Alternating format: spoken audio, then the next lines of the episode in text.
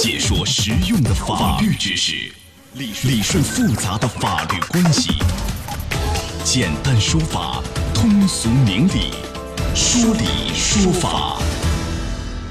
好，接下来我们进入到法治在线的说理说法，我是主持人高爽，继续在直播室向您问好。后天就春节了，除夕了啊！应该说这些天我们一直在讲和过年和春节有关的一些法律问题。那今天呢，有哪些法律方面的提示，再给您梳理一下。邀请到的嘉宾是杨旭红律师，杨律师您好。你好，高爽老师，欢迎您做客节目。好，这个很多人除夕春节可能还是要上班的，要加班的。这个加班加班费怎么算？除夕好像不是一个法定假日，就是在今年这个除夕似乎不能拿三倍工资啊。只有两倍是吧？您给讲一讲。对，除夕呢，它是属于这个调休时间，也就是除夕、初四、初五、初六这四天属于调休时间。如果说不能够正常调休的，只能拿双倍的这样的工资。然后呢，初一、初二、初三这三天呢是属于这个法定节假日，如果是加班的，那就可以拿到这个三倍工资了。所以这个劳动者就是加班没有相应的加班工资，还是那个维权方法。向劳动监察大队对举报投诉，然后提醒一下这个嗯，另外呢还要准备好一些相应的证据。然后加班工资的计算标准是上一年度的这个工资除以这个十二个月，不是约定工资，而是这个实际获得的工资作为这个加班工资的一个计算标准。上一年度十二个月的平均工资是吧？来作为一个加班，那他不是要按算吗？比如说我一个月多少天，然后平均到二十一点七五天，再算每一天。是这样一个算法，也是这样的。他也这样算，但是就是说算的时候，他这个工资的额度是以实际获得的工资，而不是那个劳动合同上约定的工资。这个呢，就是有好多单位他会算的时候，他会按照约定，比如约定的可能是三千，但实际上他发的工资可能会四千或者五千。您这个提醒非常好，千万不要按劳动合同约定。大家可能会误以为按劳动合同约定，但有可能你约定的是每一个月的这个基本工资，还有奖金，还有年终奖，还有其他的都算在内，是吧？然后平均啊。是。好，这是关于这个春节加班的问题，他们很辛苦啊。呃，另外，更多的人可能会回家啊，或者是出去旅游去玩，是吧？这个娱乐方面等等，我们就讲一讲。你比如说坐高铁、火车，这有一些行为会会认为你是一个失信行为，就是所谓的这个列入到黑名单的，然后呢会怎么样？保存五年，会影响到你个人的这个信用问题。哪些行为会列入到所谓的黑名单里？铁路部门的这个失信行为，它是把它归纳为七种，主要的行为包括，比如说扰乱这个铁路站上站台的这个车辆运输管理秩序，以及在动车组的这种列车上进行吸烟的，或者是倒卖车票、制贩假票的。包括冒用，比如说优惠的学生证、优惠的这个军官证啊，或者残疾军官的这样证用，或者是使用一些伪造的身份证来买票。另外还有一个就是持这个伪造或者过期的这张无效票，或者是冒用挂失补车票的这种方式来乘车的，以及无乘车，或者是过站了然后然后不下车也拒不补票的，或者是另外一个兜底的，就是说其他的法律法规规定应当予以行政处罚这些行为，都可以把它列为这个失信的行为。呃，这七种行为首先会。惩处，你像罚款不是罚款会有吧？你比如说吸烟、禁烟的这个，这个其实我记得罚的还挺重的，然后还同时列入到这个失信黑名单里头，对对不对？失信呢，除了相应的这种罚款的话，比如说他的行为严重，已经除了违反这个铁路上本身的规定，也违反了当治安管理处罚法，它可以交由这个。这个就是说，公安的这个公安部门或者铁警来进行处理啊。您的意思，因为这个信息会保留五年，五年内，对，五年内意味着什么呢？他不可以坐高铁、动车，这些都都做不了，是吧？对。实际上，在铁路上，它有一个特殊规定，如果说你纳入了这个信用记录，那这个失信乘客，他五年内可以你不享受他这样的一个高铁铁路的高消费，因为你违反了我的规定嘛。嗯啊，这个坐动车和高铁这算高消费，所以那你出行就会受影响，不是吗？就很不方便啊。对对，千万要小心这样的。还有之前扒那个铁路大门的是吧？那个门的都不可以，都可能会受到相应的惩处，对不对？仅仅是那个门，包括站台上的有一些不允许那个乘客扒的门，不允许。到达的区域都是不能够随便去，就是通行或者说是自己的去预约的。嗯，好的。呃，另外春节很多人会去旅游，关于旅游的问题我们讲了不少，比如低价游、什么强迫购物的、强制消费的等等啊，都讲了。还有一些新的这个旅游的消费陷阱，你比如说我在一个网站上预订完了酒店以后，钱也付了，是吧？显示我预订成功。结果没多久，好，我接到这个酒店电话，说你这个订单要取消，我住不了。为什么住不了？说春节要涨价或怎么样？那我就很尴尬。你可能这个时候已经是很难再订酒店，如果你订可能会贵很多，翻很多倍。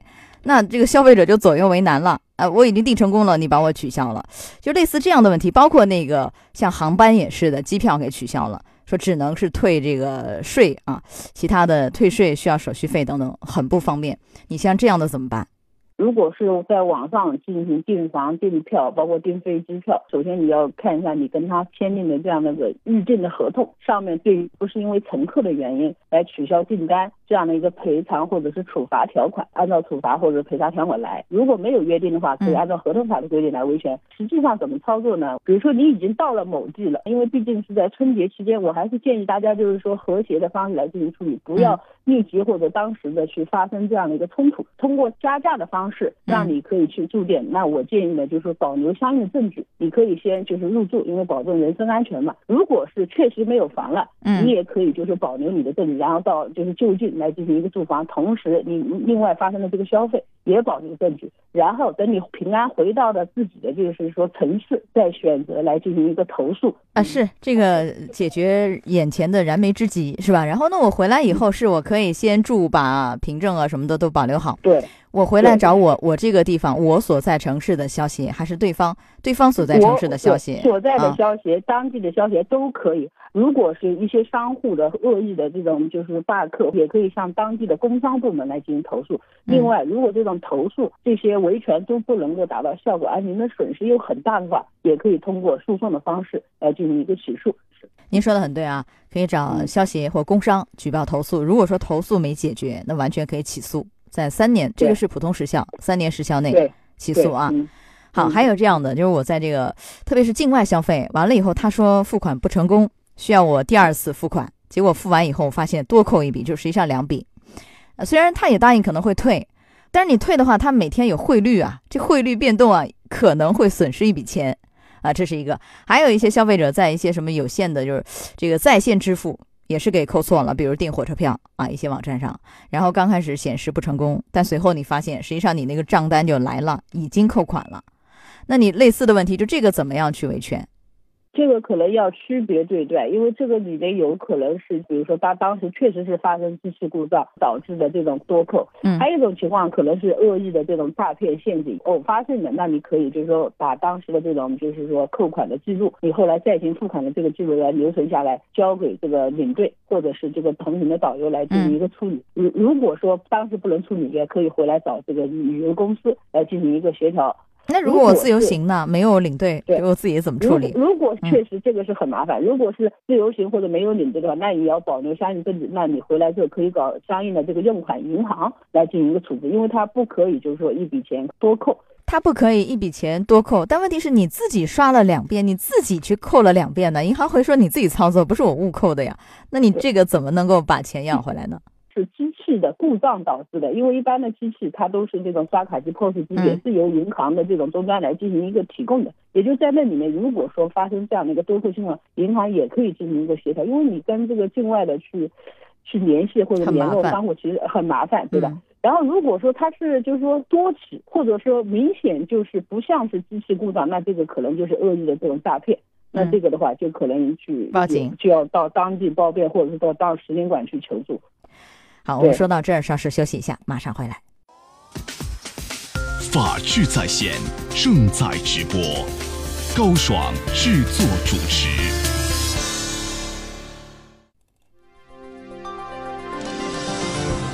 春节期间加班、出行、旅游、消费、娱乐要注意啥？小心哪些法律风险？法治在线继续为您讲述。好，我们继续来讲一讲，在春节的时候，无论你出行、旅游还是怎么样消费娱乐啊，可能遇到的一些法律问题。呃，你比如说过年去超市买一些酒送亲朋好友，对吧？孝敬父母啊。呃，大家有这样的感受，就是你去看那个超市，有一些比如包装非常精美的水晶盒装的那个茅台酒，样式很美，一百块钱。你很吃惊啊，然后呢，这个商标呢是五粮液的这样的一个呃礼盒酒，六十块钱，你也感到这个不可思议啊，因为这个都卖的好贵好贵。那你像这样的问题，是不是有一些猫腻？有什么样的问题？它是打的擦边球，据说有的是贴牌酒，是一个什么样的概念？杨律师，您给解释一下，这里面又是否涉及到了欺诈的问题、虚假宣传的问题？您都讲一下。有两种可能，就是说有欺诈，也有可能是贴牌。如果是贴牌的话，它这个生产商它会有明显的不同。比如说，虽然它是茅台酒或者是五粮液，但最后它的生产商是一个很很不起眼，或者说很明确就能够初步判断就不是这样的一个原来的公司。那这个的话，它不属于欺诈，它其实就是授权之后的贴牌，这个也是可以的。但是如果说确实是这样的一个贴了牌，而且它上面标记也是这样的一个生产商，价格不一样，那你明显觉得不对，也可以通过就是像。这个消协或者说工商。啊，工商去进行一个投诉，要求做批量鉴定，因为有些可能这些厂商他并不知道自己被贴牌了，就销售欺诈或者生产商的欺诈。嗯，呃，您的意思是有可能其他的一些小的像山寨的一些这种酒，你比如说他是一个小的厂商，然后他冒充或者是假冒假冒这个什么茅台集团的，对对。那这个假冒本身他是不知道的，对你只要去投诉，然后他们这些管理部门他就会去问这些，就是他是不是你们在这边有这样的销售，他如果没有的就会否认。那如果是他是一个被被别人假冒了，就不是一个茅台集团生产的这样一个零酒，那你不是我找谁主张？找那个假冒的那方面来主张？应应该找作为消费者，那你就找销售商嘛。经销商如果他不是故意或者恶意串通的话，那也可以找他的一个上家渠道来进行承担责任。那就是找他的，比如说超市是吧？经销商谁卖这个东西的，或者是这个这个厂家，就是您说这个假冒这个厂家也是可以的，两个方面来主张。对啊，那你比如说他是一个。呃，茅台镇小酒厂的一个产品，但是呢，它贴的它对不贴的一个是一个茅台集团生产的这个酒品，这样的话，你看维权方式也是一样的，是吧？找消息工商也是区别。如果商标其实它是可以允许使用的，或者授权它使用的，在它的合法范围内，那这种情况你不能说是它是欺诈。就如果是就是商标所有人的同意来进行一个冒名，那肯定是欺诈，就卖假酒嘛。那这样，如果是欺诈，我能主张退一赔三，是可以的。对对对，呃，是退一赔三还是假一罚十呢？退十倍呢？假一罚十就假酒，对，嗯。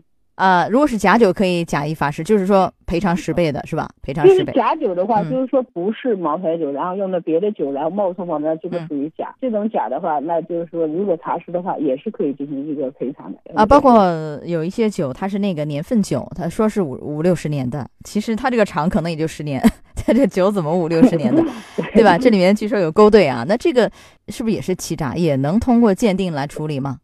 我了解到，就是勾兑的和酿造的可能是能够鉴别出来，但是这个年度其实如果说五六十年和十年左右，我觉得还是能够区别的。来，我们再讲讲，现在很多车主就开车回家，买一堆的年货放那个后备箱里，后备箱可能也放不下，放不下完了以后呢，就放在那个后排，后排没有人坐，堆到后排呀或者过道上。我记得去年的时候，我们讲过一个案例，就是一个，呃，一个同志啊，他就买了这样二十多箱的这个牛奶，然后放到自己的那个车里。他那个车呢叫 MPV，装了那个车，他本来是给亲戚去送的，送亲戚的，结果给交警给拦下来，以违规啊，违规载货为由，罚了他两百块钱，一百块钱。他就搞不懂，说，哎，我我这个车特意就买了一个 MPV，就是比如说装的东西多一点，就是因为装了二十箱牛奶，结果还给罚了。有法律规定吗，杨律师？就我们在过年装年货、走亲访友的时候，可能东西比较多，这个也会被处罚，是吧？对。这个确实是有法律，但它不是说因为你装年货所被处罚。它的规定就是说，《道路交通安全法》规定就是说，如果是机动车，如果是载物的，它不能够超载；如果是载客的，那你这个后备箱和外部行李架也不能够这个载货。那你如果说载客的车子，你如果载货的话，从车顶起的高度不能超过零点五米，然后从地面起也不能超过四米，就是它有相应的规定。对。就是实际上它是有点像非法运输的这样的问题了，因为它是一个载客的，然后装货。那也就是说，像我们这样载客的这个汽车，私家车只能是放后备箱，后备箱，其他那后排什么的啊，不是说什么都不能放，你少放一点，因为你已经达到了一个量了。不要说二箱，你就是十箱，其实也是不不太符合常规的嘛。那有人会把后排座椅放倒，然后就放东西，这样会不会也处罚呢？这样其实也是一种违反了相关规定，不允许这样的把它进行放倒嘛，因为这个影影响到这个汽车它本身就是用来载客的，不能因为别人去做了没有被处罚，你就觉得它是可以做的。就我们也想通过这样的案例告诉大家，这事儿啊就不是我想怎么放就怎么放的。后排后备箱放完放后排堆的全是货，那你这个就有有所谓运输。这个所谓载货的这样一种嫌疑，那可能会惩处。如果你又达到一定的指标，比如说高度啊、长度啊，对吧？你又达到那个那个限值，那是可能会惩处的。所以从这个角度做一些提示。包括司机他会讲，哎，我刚才就停了一会儿，他就不来给我罚一下。其实我们到时候都会劝他，我说你本来就不应当停，你本来就违规，那你处罚就应当欣然接受，以后要纠正，而不能说你处罚就觉得不不公平，或者说不处罚别人就处罚你，你其实这是一种就错误的一种想法。是，就像您说的违规停车的问题，这地儿就不能停，所以有可能不论 时间长时间短，都是有可能被处罚的。对。嗯，不能因为你的这种特殊事由就违反这普遍性规定。嗯，是的。另外，每到春节前夕啊，有些银行会发售一些银行专属的专享理财产品，它这个收益率呢，比那个同期的理财产品稍微高一点，所以老百姓也比较欢迎。如果说你资金量也比较大，期限比较长，收益可能会多出不少。但是呢，这样的理财产品有一个问题，就是说，呃，它是春节假期以后计息，就导致你这个募集期偏长，所以。很多人也犹豫，我到底要不要在节前、春节以前购买这样的理财产品？杨律师，这个从法律角度您提示一下。你这个期限很短，嗯，募集期很长，那这样的话，实际上你的这个整体的这个收益就会被拉低了。说如果说期限它比较长，然后募集期也很长的这样的产品也要进行考虑，因为如果说呃这种产品它很好的话，它也不会很快这样的一个售空，也可以等到这个快结束的时候再买，能够保证你这个就是收益能够比较可靠。如果是募集期快要结束的这个时候，银行买理财产品的话，那春节前呢，你可以把这些就。是说，资金放到就是说当时就能够产生利息的这样的一个账户里面，这样的话也能够就是说随时能够收益，或者说保证你能够及时进行一个操作，避免你的这样的一个损失。好的，这是关于春节理财，还有关于酒驾。这两天其实昨天节目里我们就讲了，包括之前也提过，千万不要酒后开车，喝了酒就别开了，因为你这个特别是醉驾，醉驾无论你情节是否恶劣，是否造成后果，都会按照危险驾驶罪定罪，处以六个月以内的拘役，还有处罚金。等等，五年内不得重新取得这个机动车驾驶证，所以这个我们再稍微提示一下。另外，不要强迫性灌酒，啊，明知道对方不能喝，仍然劝他喝，或者没有把这个醉酒者安全护送到家，送到亲人手上，或者是这个酒后驾车没有劝阻啊，就发生很多的一些这个损害等等，这方面都要注意，否则这一桌喝酒的人都可能会承担法律责任。呃，另外在春节的时候，这个消费是一个高峰。在消费的时候，杨律师有什么样的提示没有？我们怎么样注意一些这个法律问题？嗯，购买物品的时候的话，首先你要索要这个消费凭证，除了发票之外，还要这个有一个明示的这个小票，因为你可能就是只开一张发票，但实际上你买了多件物品，那其中有一件出现问题的，那你除了要发票，还要有消费小票。保证你的这个能够追证维权。如果说商家告诉你这个可能发票没有了，这个时候也要叫他出示盖章的这个收据，证明你在这边有消费行为，是一种及时性的消费，比如说是那种服务型的。如果这样的一个发生纠纷呢，要及时的去报警，然后保留这个相应的这种证据，能够确认当时的这个责任。啊，你比如说这个什么大宋的一些赠品啊，他说没有三包，这是不符合法律规定，完全是有三包的，这不用怕。还有您说不要自带酒水，这个什么收开瓶费、设置最低消费、包间费等等，这其实是霸王条款没有效。但是你没有效，你消费者怎么样应对？我前期该交最低消费的我还交，后期再主张维权吗？杨律师？如果从安全和谐的这种角度考虑，其实就是说你还是要消费。他这个时候就是有一些违规行为或者侵权行为，你可以记录下他的这样的一个就是消费的这种凭证。你收的是什么费，你可以让他标明一下，在这个节后也可以进行主张，就是合法维权啊。先把它录音录像是吧？取证取好，然后这个小票开好，然后事后到消协工商去投诉举报是可以的。是的。啊，另外还有一个春节的时候，可能有人会买一些其他的一些商品，比如说它是有那个三包期的，很多人会觉得我这个春节放假呀，那我三包期，比如七天，七天以内是可以退换货的，呃，十五天以内是可以换的，对吧？那我这七天很快就过去了，是不是我就不能退货了？它这个三包期是要顺延的，是吧？对，嗯，有这个规定，就是消费者购买的这个产品属于三包期限的，在节假日是可以进行顺延的。如果是节假日期间出现问题的话，那你可以联系他保留证据，打这个消幺二三幺五这个消费者投诉热线反映，以前前两天我们讲的那个打麻将和斗地主，这有可能会涉及到一些赌博的问题，是要惩处的。啊，这个是一般是处以五天以下拘留或五百块钱以下罚款，严重的是十到十五天的拘留，处五百以上三千以下的一个罚款。但到底多大多大是达到这样一个治安处罚、罚款和拘留的程度？